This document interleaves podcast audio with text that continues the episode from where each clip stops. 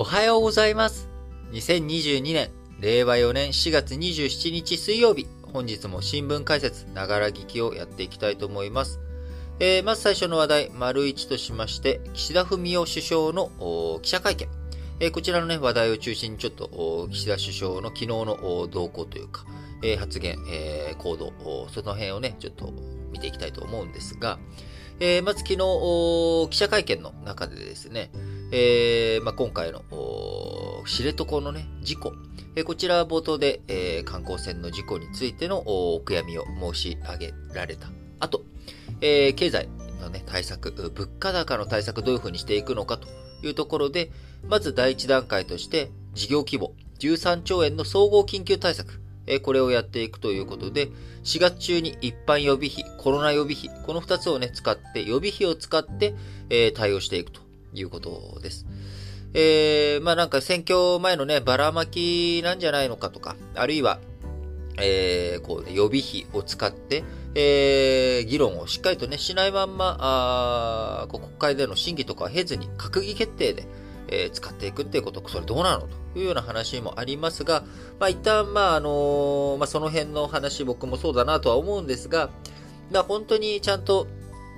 こう経済対策になるような中身をやってもらえればいいなと思っているんですが、まあなんとなく、うん、本当のね、えー困窮者のところに行き渡るのかなっていうところが難しいところですよね。あのー原油がね、高くなってエネルギーの高騰とかでガソリン価格も上がってきてしまっているんで、そのガソリン価格を抑制すると。で、ガソリン価格というものはですね、えー物流費、えー我々がね、普通に移動に使うというだけじゃなくて、えー人の移動だけじゃなくて、物の移動にもお金かかってくる。えー経済のね、全体に影響してくるということにはなりますので、えーさらに、いーこう、発電のね、エネルギー価格にも、えー飛んでいくということとかを考えていくと、まあ、あのー価格統制していくっていうところ、まあ、このあたり、えーエネルギー対策に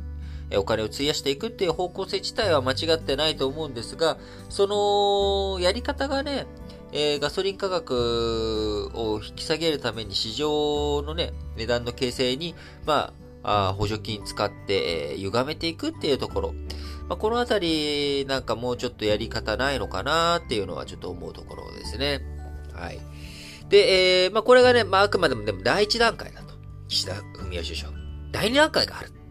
第2段階では何するかというとですね、6月までに新しい資本主義のビジョンと実行計画、骨太の方針2022をまとめるということで、いやもう鼻でね、ちょっと笑っちゃいましたけれども、僕。新しい資本主義のビジョンと実行計画、骨太の方針2022と言ってますけれども、ね。じゃあ、これは一体何なんだというところ。まあ、それはね、6月まで待ってくれっていう話かもしれませんけども、これ第2段階でも何でもないですよね。えただ単に、えー、なんか方針に、第2段階として方針決めるとしか言ってないので、あの、具体的な対策対応というものがね、えー、もっと後になってしまうということになりますんで、うーん、なんかもうちょっと、スピード早めてできないのと。だって、岸田文雄首相、首相になったの？いつよと。えー、去年のね、10月、11月の話じゃないかと。そこからもう半年経ってんだぞと。えー、その間、ね、新しい資本主義って言葉ずっと今までも言ってきたにもかかわらず、えー、それがまだた、とどまっていないとか。いや、しかもね、しかも、あの、岸田文雄首相って別に、その、9月とか、去年のね、9月とかの自民党総裁選挙に、えー初めて出馬したわけでも何でもなくてですね、あの、その前から岸田文雄首相、ポスト安倍と言われて、えー菅総理とのね、あのー総裁の座をめぐっての、えー安倍さんが辞めた後の総裁選だって出てるわけですから、あのーもともと総理になるつもりがあったはずなんですよね。あったはずってことは、その後すぐに、えー自分は政権を取ったらですね、こんなことやりたい、あんなことやりたいっていうものがあって叱るべきなのに、ないんかいと。未だに、まあ、新しい資本主義って言葉はありましたよと。それ、未だにまとまらないってどういうこっちゃねんっていうことですよね。まあ、このあたりは、やっぱりあの、安倍首相がもともと第一次政権2006年になった後、えー、ほぼ1年でですね、退任ということになってしまって、その後、まあ、ずっと、自分のね、政策とか体調とか、そういったものをどういうふうにしていこうかっていうのを考えていって、えー、第二次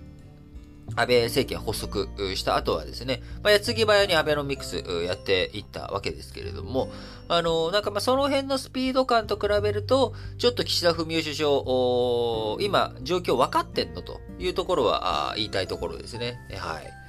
で、えー、まあね、そんな、あこんなありますけれども、まあ、えー、と、対策、そのね、え4月から一般予備費、コロナ予備費を使っての第一段階のアプローチの中での、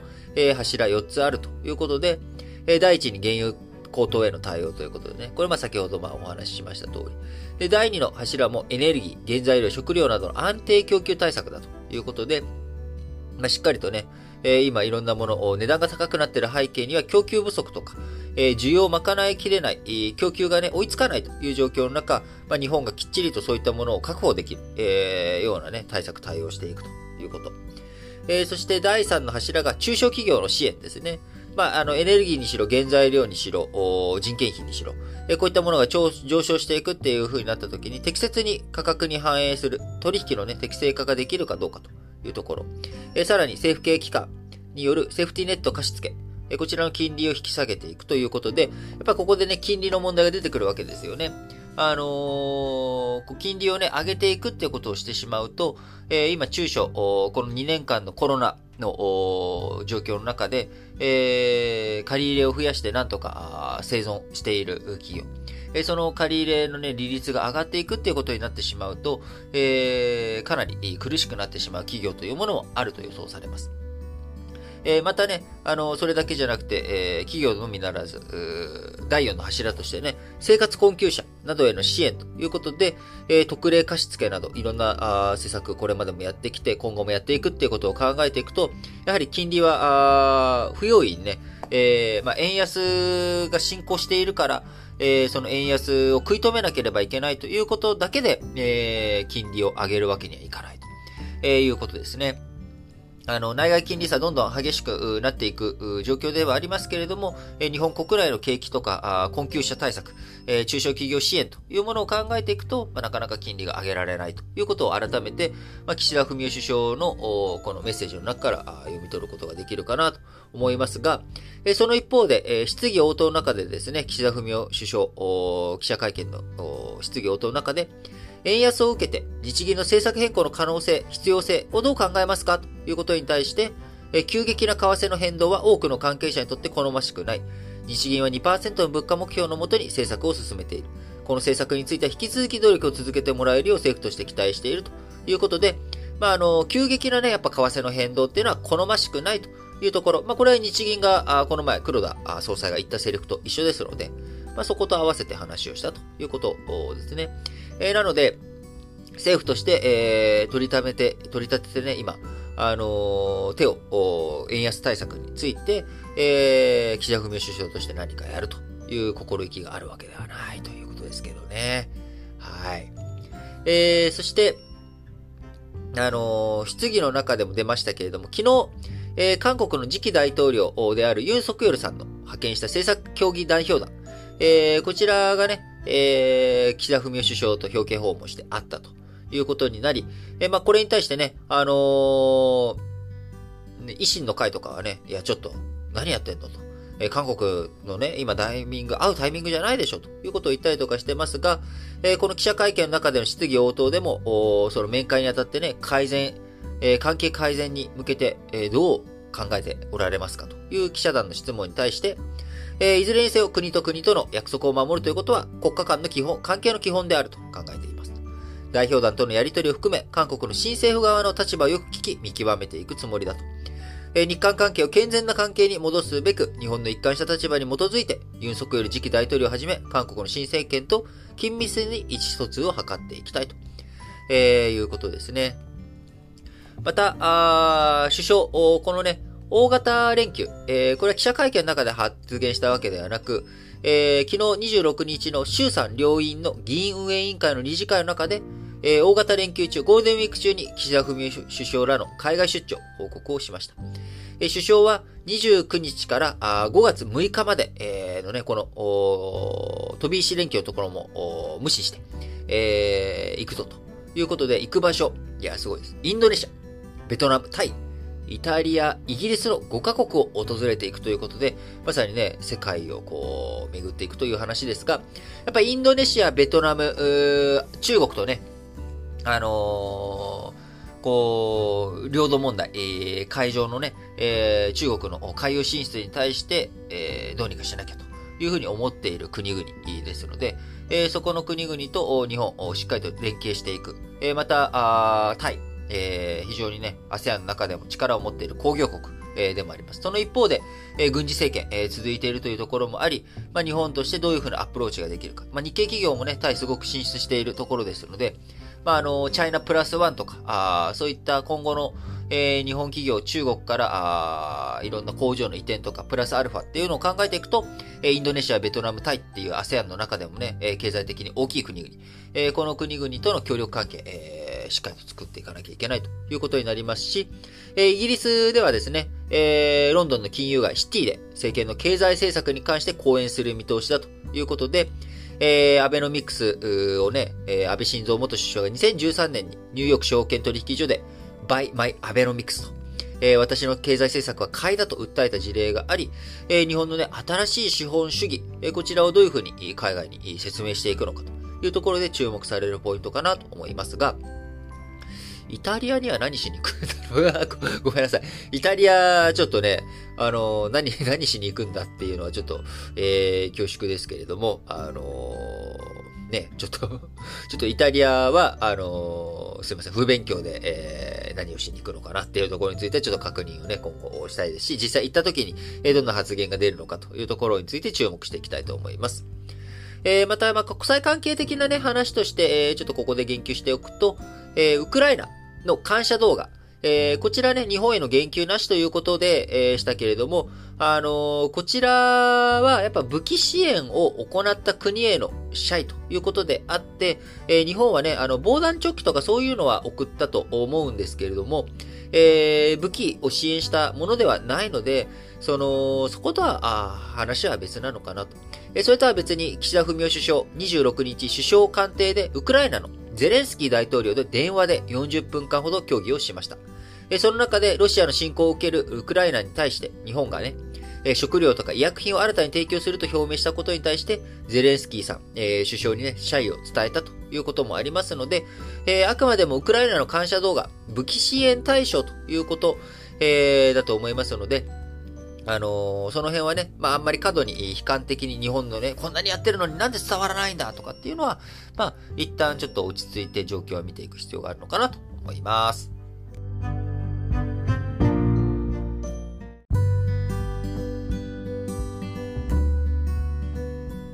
はい。それでは、丸2の話題としまして、えー、イーロン・マスクさんのツイッター買収。こちらの動きが、ね、えー、動きがありましたので、ちょっとお伝えしていきたいと思いますけれども、まあ、あの、イーロン・マスクさんといったら、まあ、電気自動車のテスラとか、あ宇宙開発のスペース X とか、まあ、このあたりを経営、率いている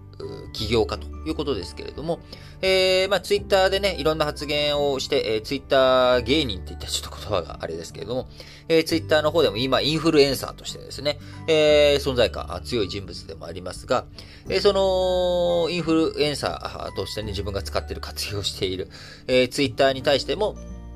こう、ちょっと自分のね、まあ思い通りというか、あしっかりとやっていこうということで、えー、ツイッターを買収するぜと言っていたわけですけれども、えー、今般ですね、えー、本当に、僕ね、あの、本当に買収する気あんのと、えー、本当に経営に携わる気あんの？ツイッターのっていうことを、えー、この新聞解説ながら聞きでちょっと、うんどうなんだろうねっていう話をしてましたけれども、えー、どうやら本気で、えー、資金調達もやってですね、目処も立って、えー、ツイッター買収するということになりました。で、ツイッター社、最初はですね、あのー、その、イーロン・マスクさん、えー、経営陣に迎え入れようとして、もうやっぱりやめだと。で、買収の話が提案があった時には、えー、先週、先々週ですかね、あのー、ポイズンピル、えー、こう、もしね、特定の人が買収仕掛けてきたら、えー、買収防止防止策、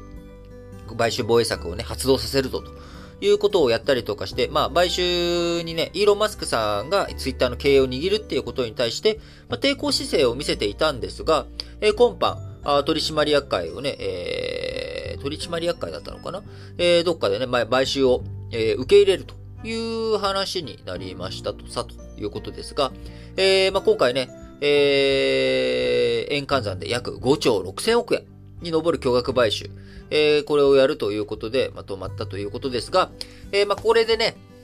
あの、ツイッターの株価っていうものは、まあ、まあ、その、最終的には、このイーロン・マスクさんのね、買収提案価格、えー、こちらに落ち着いていくと思うんですが、えー、他のところにも影響があってですね、テスラの株価がね、すごく下がっちゃったんですよね。えー、その背景としては、まあ、テスラの株、これをね、あるいは担保としてとか、まあ、実際に市場で売却してとかかもしれませんけれども、えー、イーロン・マスクさんが、まあ、あの、テスラ株一部、手放す可能性もあるわけですよね、資金調達のために。えー、まあ、あるいは、このツイッターの買収でね、うまく収益化が図れずに、え貸付をした人たちが担保に、テスラのね、株を持って、えいた場合、えその、こう、貸付焦げついちゃったりとかしたら、あテスラ株を売って現金化して、そのお金を回収するとか。ってなると、まあ、テスラの株価が下がる可能性があるということ。えー、それは普通にその需給バランスですね。売りが、あテスラ株の売りが入ったので値段が下がると。いう影響、可能性を見越しての株価の下落と、えー、もう一つはやっぱりこう、本業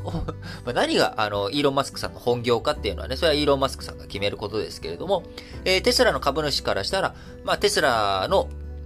経営にできればイーロン・マスクさん集中してほしいと。そっちの方がね、あのー、テスラの業績、上がっていったりとか、いい感じになるんじゃないのというふうに思っているわけなので、えこれでツイッター巨額買収ですからね、5兆円も投じて、えー、イーロン・マスクさんが何もしないというわけにはいかんだろうし、えー、当然、いろんな副案とかやりたいこと、えー、買収して非常上化させたら、あこういう機能をつけたいとかね、まあ今もね、いろんな、その、新しい機能をつけたりとか、あ編集ボタンつけようとかね、あのー、認証を広くしたりとか、あ機械でね、自動的に投稿内容を広げる、スパンボットを排除したりとか、えー、認証済みアカウントの取得手続き透明化したりとか、サブスクリプション型のね、えー、機能を入れて、収益化上げていこうとか、広告をね、非表示にできるようにしようとか、まあそういったいろんな機能を考えられているわけですが、えー、そういったものを実際に実装していく、やっていくってなると、それをイーロン・マスクさん考えていくとかね、まあ、決断していくっていうところに、えー、彼の脳のね、脳みその一部を使っていかなきゃいけないということになるので、テスラの業績があ悪化する、ないしは成長性が鈍化するっていうね、まあ、こういった懸念を、えー、起業家あじゃない、投資家たちが持って、えー、テスラの株価が下がっちゃうっていうことになってけなので、いや非常にこう株式市場においてもですね、あのー、テスラっていうのは今 GAFAM 匹敵するような大きさになってきてますから、えー、そういったところを考えていくと、まあ、イーロン・マスクさんの今回の行動、株式市場に与える影響っていうものを、もう、とてつもなく大きいということになります。えー、僕自身もね、えー、ツイッターは、まあ結構、まあなんかダラダラ見ちゃったりとかするのに使うんですけれども、えー、最近のね、若い人とかは、TikTok とかね、そっちを使う方の方が多いかもしれませんけれども、そのダラダラなんか、時間がこう、なんか隙間時間とかでボケーっとするときになんか眺めてたいなっていうのに対して、まあ、なかなか僕もね、TikTok 系とかでね、その YouTube とかインスタとかのあのストーリーとかダラダラ見たりとかしてみたことあるんですけど、なんかちょっとね、相性に合わなくて、まあ、Twitter の方がなんか、こう頭を何も使わずにボケーっと見るにはちょうどいいかなっていう感じなので、まあそのツイッターがどういうふうに変わっていくのかというのは非常に楽しみな一方、やっぱ言論の自由の部分ですよね。えー、言論の自由とフェイクニュース、まあこのあたりの兼ね合い、えー、こう企業内部でのね、統制っていうものが効かなくなっていく。非常上企業になって、そういった株式市場からの監視という目が緩まっていくと。いう風になっていくと、えー、今後想定されるものとしてはですね、国、えー、の介入、このあたりが強くなっていくのかなと。実際ね、ヨーロッパでは、こういったプロプラットフォーマーに対する、えー、締め付けというものが厳しくなっていっております。えー、日本とかではね、えー、自主規制的なものを業界団体とかが整理したりとか、そういったことで、えしっかりとプラットフォーマーあー、自分たちでね、管理できますよと、国の統制とかなくても大丈夫ですよっていうようなアピールをしていますけれども、え今後やっぱりヨーロッパ式というかですね、国にた、国による、その企業への統制、これが強まっていくのかなって考えちゃうと、え、それってなんか中国と一緒じゃない？みたいな気分にもなってきて、うーん、なんか何がいいのかなっていうのはちょっと思っちゃいますね。はい。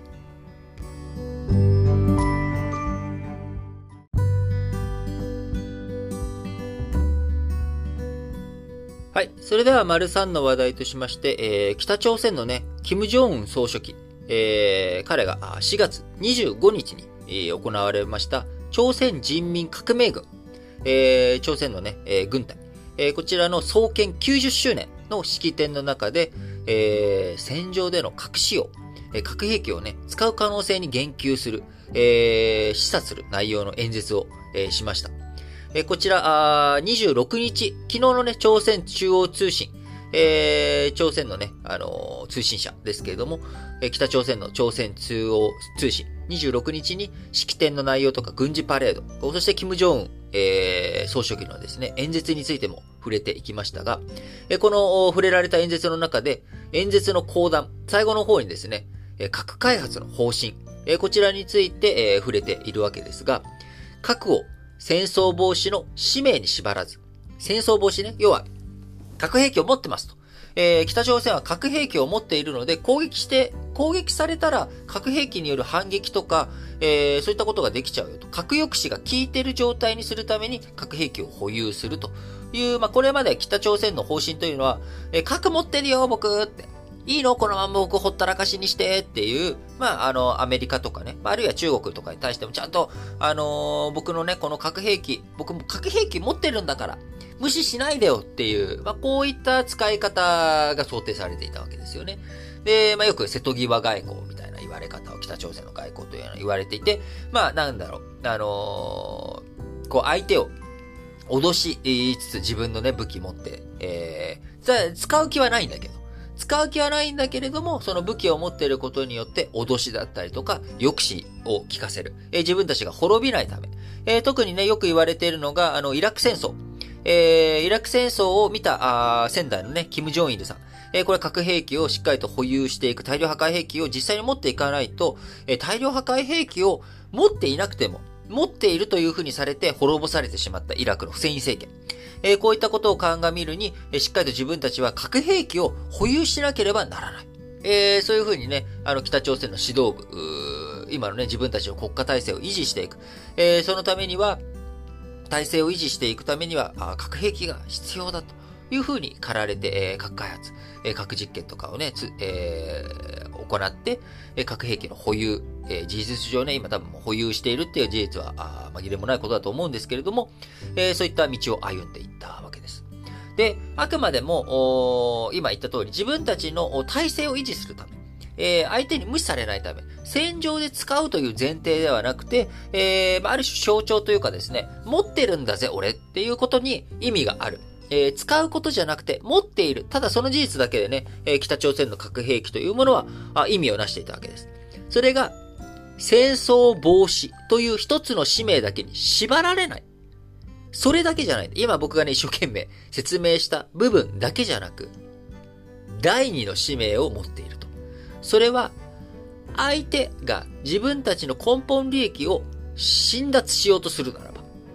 その相手に対して第二の使用をするぞと。第一の使用というのは実際に使うというわけじゃなくて、持ってることによって、まあ、その目的、えー、その目、保有目的が達成されるっていう部分ですよね。相手が戦争してこない、仕掛けてこないとか、えー、相手が、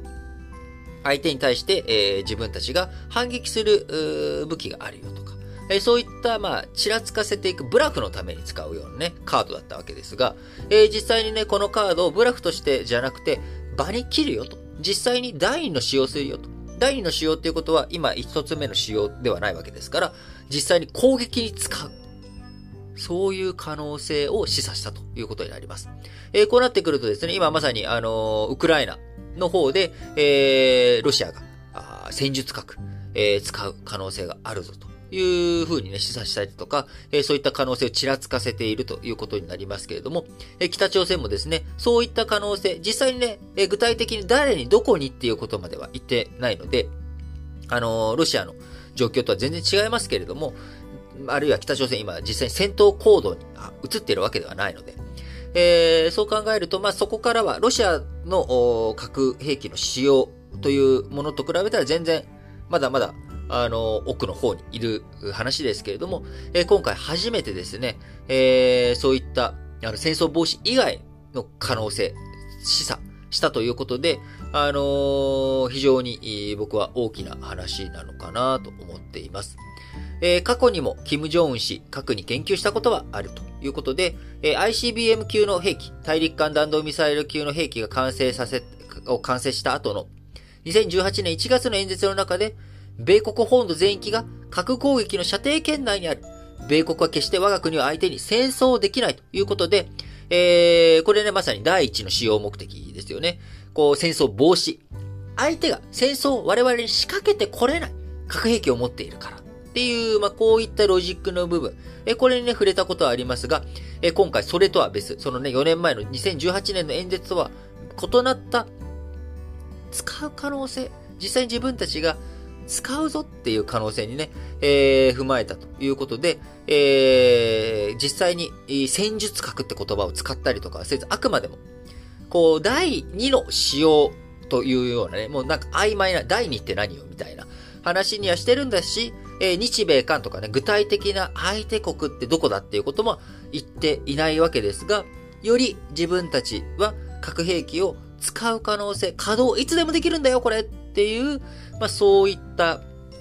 こう、示唆が4月25日の朝鮮人民革命軍創建90年の式典の中での演説で出てきたということで、まあ非常に、ちょっと進展というかですね、北朝鮮情勢に一つ、まああの言葉だけではありますけれども、動きになったのかなと。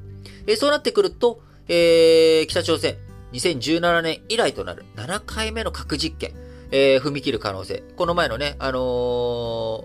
キム・ジョンウンさんの先々代、えー、おじいちゃんにあたる、キム・イルソン、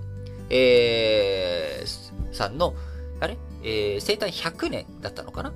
今年が。ちょっと 忘れちゃいました。なんか、この前言ってたくせにもうなんかすぐ忘れちゃうんですけど、あのー、多分100年だったんじゃないかな。軍が90年だからな。100年、100年前っていつえー、1922年だよな、1922年で、えー、死んだのが、えー、キム・イルソンが死んだのが1994年とか5年の話なので、まあまあそんなもんか。100年 ?110 年 ?110 歳だったっけ？まあ忘れちゃった。ごめんなさい。あの、の、忘れちゃったんですけれども、まあ後で皆さん、あの、調べたりとかしてください。えー、なんで、まあ、その時のタイミングでも、えー、核兵器のね、核実験するんじゃないかっていうふうに見られたりしていましたけれども、今のところまだ核実験は踏み切っていないということですが、今後ね、うん、どこかで、えやっていく可能性っていうのは十分にあるので、まあ、そう考えていくと、やはり日本、あの、韓国とのね、関係連携、これをね、あの、改善に向けて、えー、進まなければいけない。え韓国側もですね、北朝鮮がそういった踏み込んだ発言をしているという現実を捉まえて、やっぱり誰と仲良くしなきゃいけないのか。そのために解決、国際的なね、国家間の約束として、えー、結んだ、え、話についてはしっかりと進めていってほしいなといます。えー、5月10日、えー、韓国のね、えー、ユン・ソクヨル次期大統領、えー、就任式がありますので、まあ、そのタイミングを境にですね、えー、大きく動いていってほしいなと日韓関係思いますし、北朝鮮もね、大統領が、あ韓国の大統領が変わるタイミングでどういった挑発行動に出てくるのか、まあそのあたりしっかりと注目して見ていく必要があるなと思います。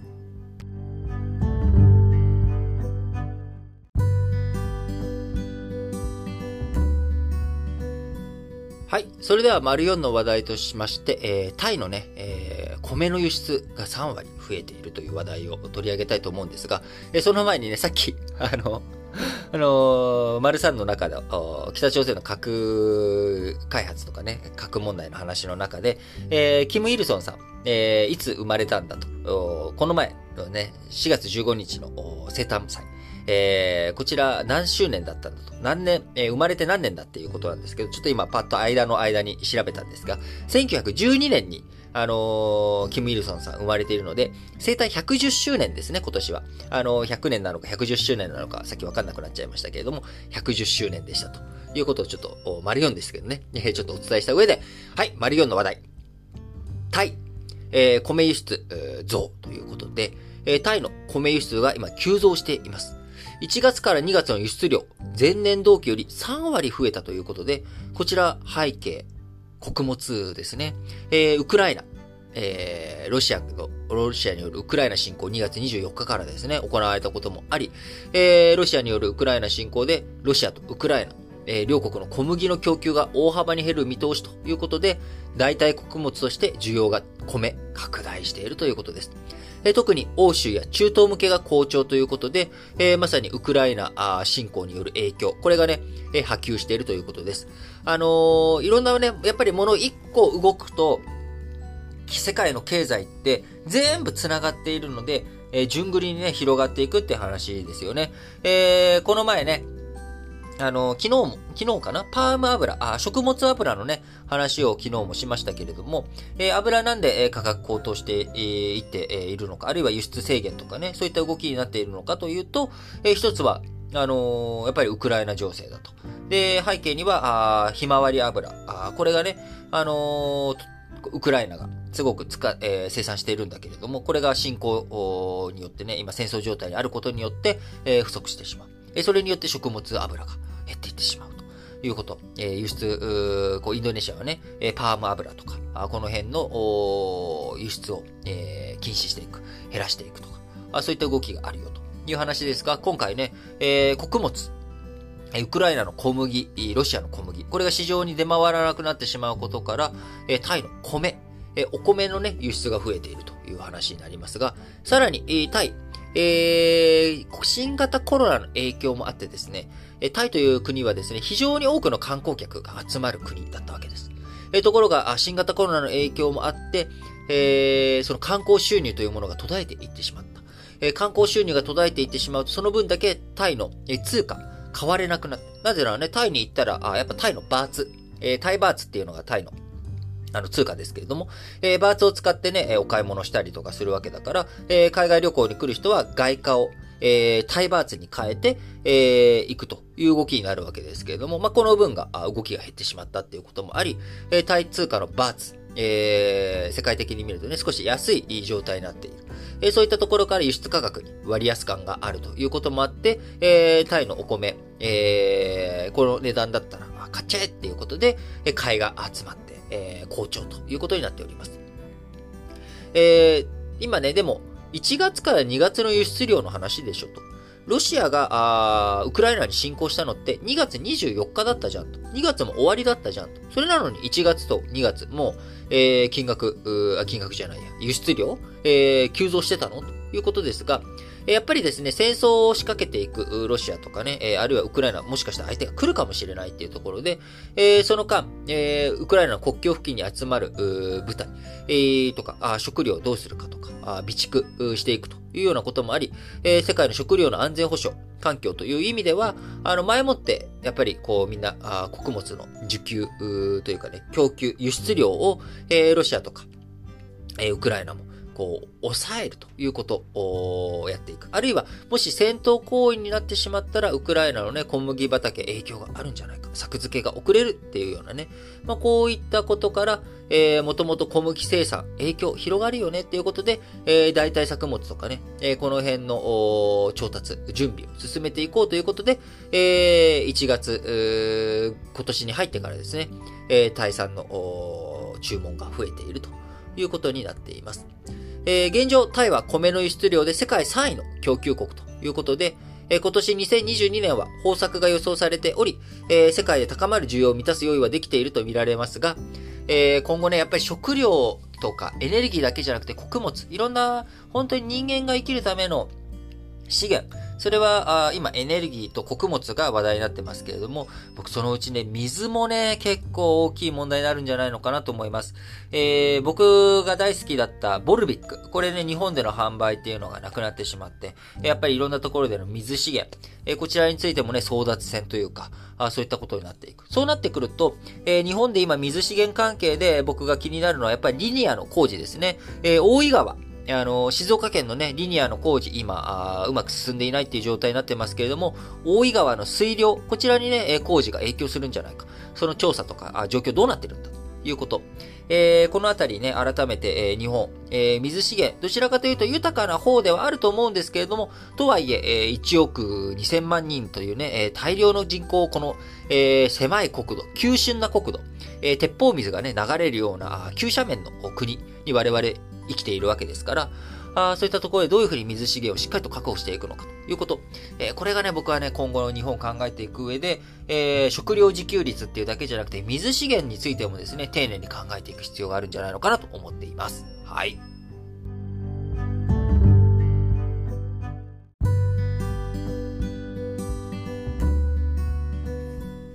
はい。それでは本日も最後、丸ごとしまして、主要語詞の社説を紹介して締めくくっていきたいと思います。まず、朝日新聞です。アサリ産地偽装、流通の透明性高めよ。日本の水産業は近年不良が目立ち、資源管理の重要性が増している。生産や流通を追跡できる仕組みの意義は大きい。短期的にはコスト増の要因になるにしても、水産業を長い目で持続させるには不可欠の条件のはずだと。いうことでね、今、まデジタル化とかね、QR コードを使ったりとか、まあ、いろいろと、活用して、効率的な仕組み作り、え官民で知恵を絞って普及を急いでほしいなと思います。えー、もともとね、このアサリ産地偽装、畜養っていう風にね、中国から輸入したものでも、え熊本県内に、ま畜養させたら熊本県産だみたいな、まあ、こういったことをやっていくということがありましたけれども、えー、むしろその畜養すらやっていなかったケースとかもね、えー、結構あったりとかして、そのまんま、あのー、えーこう、中国産輸入して、えー、下関に輸入して、そのまま 下関から、えー、全国に熊本県産ですって言って、えー、振り分けたりとか。まあ、それはちょっとね、言語道断なことですけれども、えー、しっかりとトレーサビリティ高めていくっていうことが、あのー、資源管理という意味でも、あのー、大切なことになってくるんじゃないかなと思います。朝日新聞もう一本は、韓国新政権、首相訪韓で関係改善を、え結構踏み込みましたね。就任式には、これまでも小泉純一郎氏や福田康夫氏ら現役の首相が出席し、早々に首脳会談を開いてきた前例がある。課題が山積するからこそ、自然に初顔合わせできる機会を逃さず、対話を起動させてほしいということで、えー、なかなかね、5月10日ですから、えー、参議院選挙前に、あの、僕らの岸田文雄首相ちゃんがね、あの、政治的なチャレンジングなことをするかというと僕は多分しないと思うんですけれども、あのー、日韓関係強化の上でも、まあ、首脳、今回ね、あの、大大統領が変わるというところで、えー、就任式に日本の首相が出席することを通じて、いろいろと関係改善の糸口にしたらどうだという朝日新聞の提案です。まあ多分しないだろうな、岸田文雄ちゃんは。えー、続いて毎日新聞。日露避けます交渉妥結。漁業を守る取り組み継続をということで、えー、この前ね、日露で避けます交渉妥結したということがありますが、日本、えー、日露間でね、交渉しなきゃいけない、えー、漁業の話は何も酒とますだけじゃなく、えー、いろいろとあります。えー、日露間では今後、歯舞群島、貝殻島でいいのかな？貝殻島周辺の昆布漁、巡る交渉が行われる。北方領土周辺では、秋に予定されるホッケ。ホッケ美味しいですよね、秋のホッケ。ホッケ漁などの手続きも必要となる。年末には双方の水域で相手国にサンマやサバなどの漁獲量を割り当てる交渉も控えるということで、えー、日本ね、やっぱり、お隣の国です。日、あの、ロシアとは国境を接してるんですよね。海、海という。領海を接している。それは国境ですから。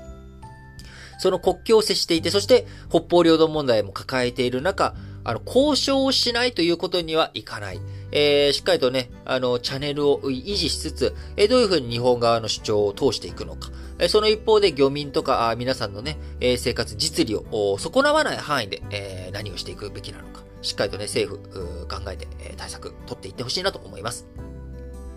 えー、毎日新聞もう一本は、政府の物価高対策、選挙目当てが過ぎないか。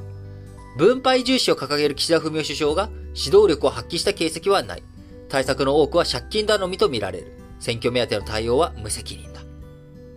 や、そうだと思いますね。今日このね、丸一で、えー、お話した内容ですね。産経新聞、ロシアの副首相の暴言、中日大使通報で抗議示せということで、えー、日本がね、今、あのー、ロシアに対する経済制裁とか、あるいは、令和4年版の外交聖書、日本のね、外交こうだという、まあ、文書の中で、えー、北方領土は日本固有の領土で、ロシアに不法占拠されているという表現を復活させた。まあ、こういったことに対する反発として、えー、ロシアの極東開発を担当しているトルトネフ副首相。ロシアの返答は単純だと述べて、えー、投資、独自の投資やね、開発を進めることで、北方領土をロシアのものにすると語ったということで、えー、それに対して、えー、産経新聞、中日に対し追放で抗議示せという、まあ、強い姿勢を発揮しろということですね。えー、政府先にウクライナ侵略を理由に中日ロシア大使館の外交官ら8人を追放した。今回のトルトネフ副首相の発言は、日本の主権、領土を著しく侵害するものだ。政府はガルージン駐日大使を含め、さらなる追放に踏み切るべきだと、えー、産経新聞です。えー、産経新聞もう一本は、原油高対策、価格介入はもはや限界だ。従来はガソリン価格の一時的な急騰を抑制する狙いだったが、今回は価格目標を引き下げて、一部値下げを促す内容に変質した。夏の参院選を控え、少しでもガソリン価格を安くしたいとの思惑が強く働いた。えー、読売新聞も、経済対策決定、燃料価格の抑制は限界に近い。燃料価格の高騰が続く中で、その場しのぎの対策に頼るようでは困る。政府は打撃が大きい企業や家庭を重点的に支援するとともに、資源の安定確保に全力を挙げるべきだ。えー、日経新聞も先に言っちゃいましょう。整合性にかける物価高対策。所得が伸びず、賃金も上がらない。日本経済の構造を抜本的、根本的に改善することが欠かせない。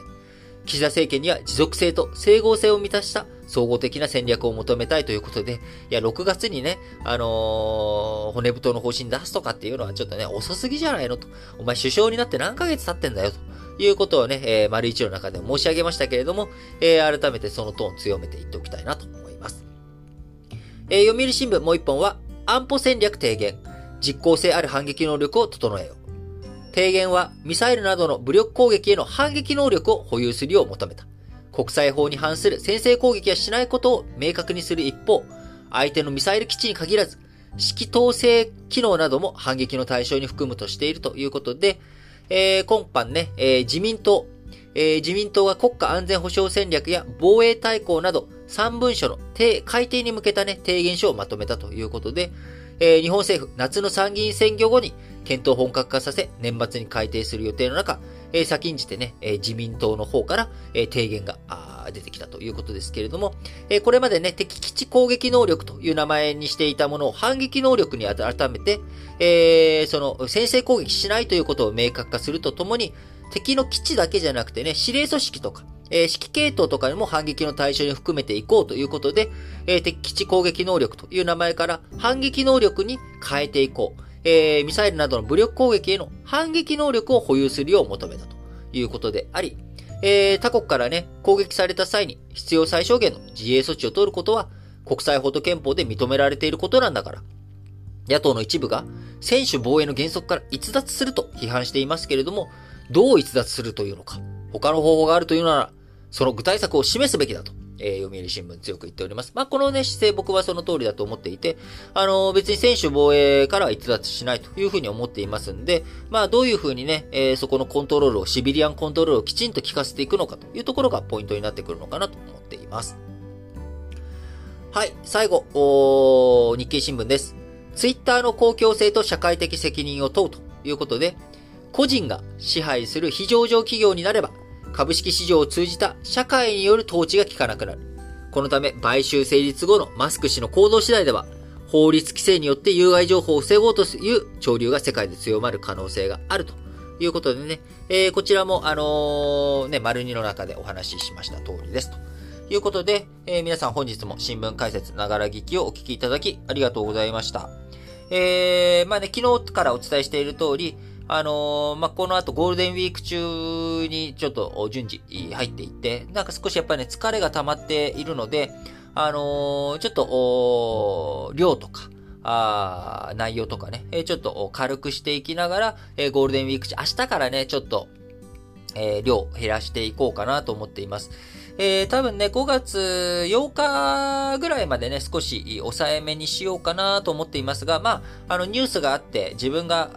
あ楽に喋れる。そんなにあんまりね、調べ物したりとかせずに喋れるようなものは、まあ、あの、いつも通り喋ると思うんですけれども、ちょっとね、調べて、えー、自分なりに勉強しなきゃいけないなとかっていうやつは、あのー、ちょっともう減らして、えー、もう時間も短くても切っちゃって、えー、やっていこうかなと思っておりますので、えー、引き続き新聞解説ながら劇をお聞きいただければ嬉しいです。えー、ゴールデンウィーク中はね、皆さんもいろいろご予定があったりとか、あるいは、あ予定何も変わらずいつも通りだよという人、いつも通りだよという人ね、ごめんなさいね、ちょっと短くなっちゃうんですけれども、えー、ぜひ引き続き聞いていただければと思います。